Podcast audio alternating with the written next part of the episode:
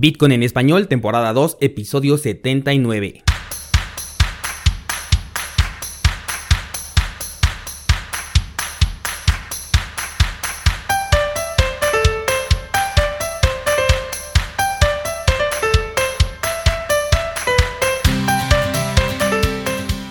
Bienvenido, esto es Bitcoin en español, el podcast donde hablamos de criptomonedas, tecnología, cadenas de bloques y por supuesto Bitcoin. Yo soy Daniel Vargas, fundador de cursosbitcoin.com y esta semana, como no podía ser de otra forma, vamos a tocar el tema del crash financiero que vimos esta misma semana. ¿Qué significa? Llegó la crisis, es el fin del mundo, pero antes de que se acabe el mundo te voy a decir que estoy remasterizando el curso de Bitcoin desde cero. Algunos me preguntaban que cómo es que había implementado los pagos con Bitcoin en la página si no les estaba enseñando a comprar Bitcoin y a utilizarlo.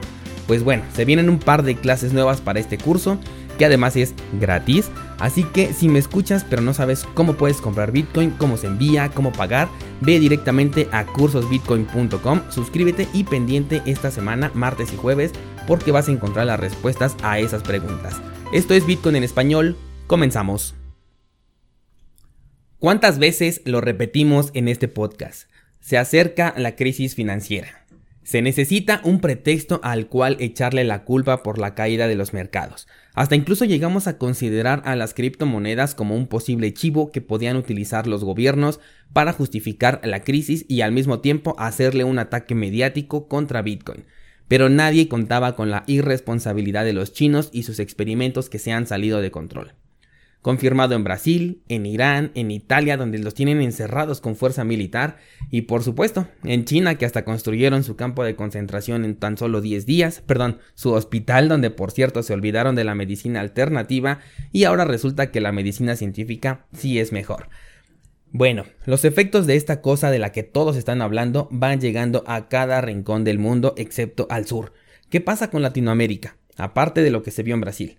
¿Será que el virus nos está discriminando o será que no tenemos las herramientas necesarias para detectarlo?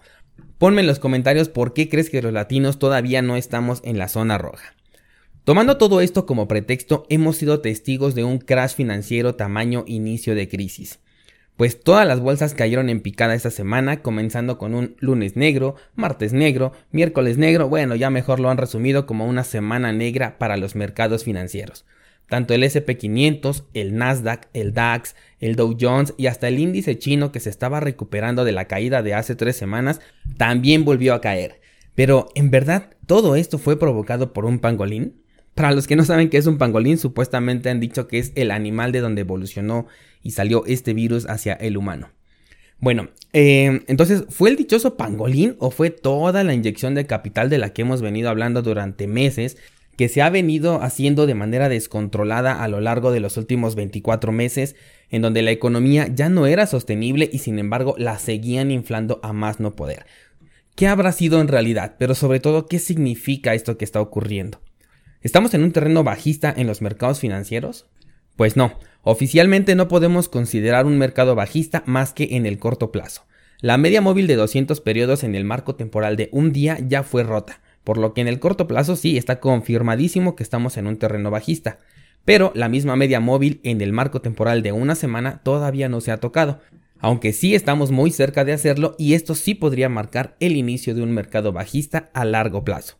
¿Estoy exagerando al llamarlo crash financiero? No. La caída ha superado los dos dígitos en esta semana, algo que solo se ha visto poco más de 30 veces a lo largo de la historia, de las cuales 12 de ellas han terminado como mercados bajistas a largo plazo, que es lo que te comentaba ahorita de la media de 200 en el marco temporal de una semana, y por lo tanto es considerado un crash financiero lo que vimos esta semana.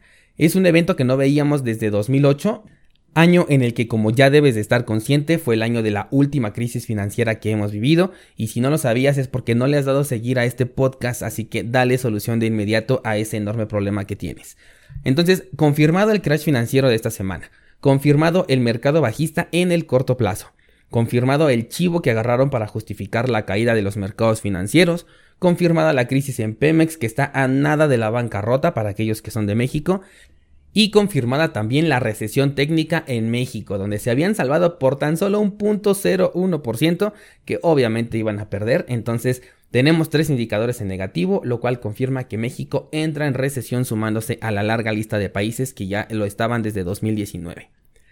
Lo que todavía no está confirmado es si este es el comienzo de la verdadera crisis financiera que estamos esperando o si es parte de una manipulación que hará que empresas puedan volver a comprar a precios más bajos y hagan que los precios vuelvan a dar un nuevo máximo histórico. Con esto puede salir Donald Trump a decir que la economía está de maravilla, aunque Parásitos haya ganado el Oscar y que por eso deben de volver a votar por él, para entonces ahora sí ver entonces la caída que marcaría la nueva crisis una vez que ya tengamos asegurado al presidente gringo por otros cuatro años. No lo sabemos, todo puede tener sentido y solo puede saberse en retrospectiva, es decir, cuando ya suceda y lo podamos analizar con base en los hechos ocurridos. Por ahora todo es especulación, pero definitivamente los mercados financieros están sostenidos con hilo del más delgado, así que si te encuentras por ahí a alguien que te está diciendo que estamos en un buen momento para invertir en la bolsa y que el SP500 es el mejor activo donde puedes poner tu dinero, Aléjate de él y cuéntaselo a quien más confianza le tengas porque como bien agarras un movimiento de manipulación como el que estamos hablando ahorita y te sales cuando alcancemos un nuevo máximo histórico o bien te puedes quedar atorado en tu inversión por los próximos, no lo sé, seis años por lo menos, que fue lo que tardó el mercado en volver a máximo histórico después de lo que ocurrió en 2008 y eso si es que no utilizas apalancamiento porque de ser así te puedes ir despidiendo de tu dinero si es que la bolsa no llega a jugar a tu favor. Así que de invertir en la bolsa ahorita no vamos a hablar absolutamente nada porque estamos en terreno muy, muy peligroso.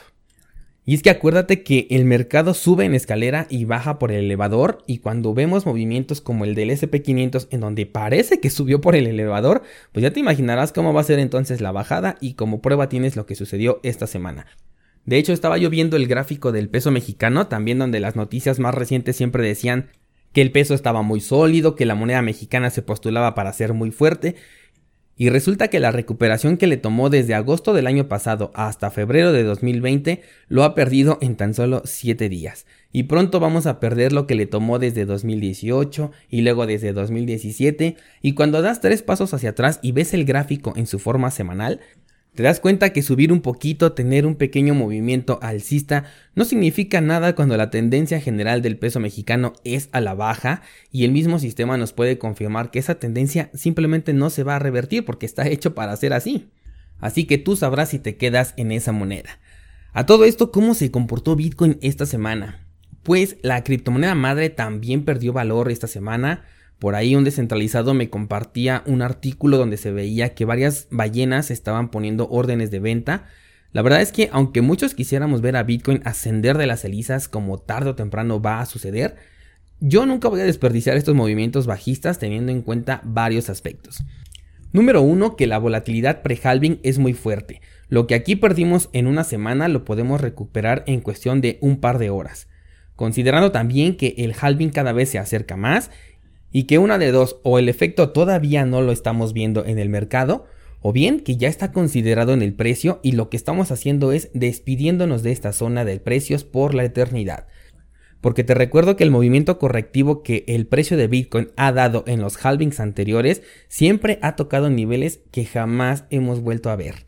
Entonces yo me pregunto, ¿nos estaremos despidiendo de los 8 mil dólares?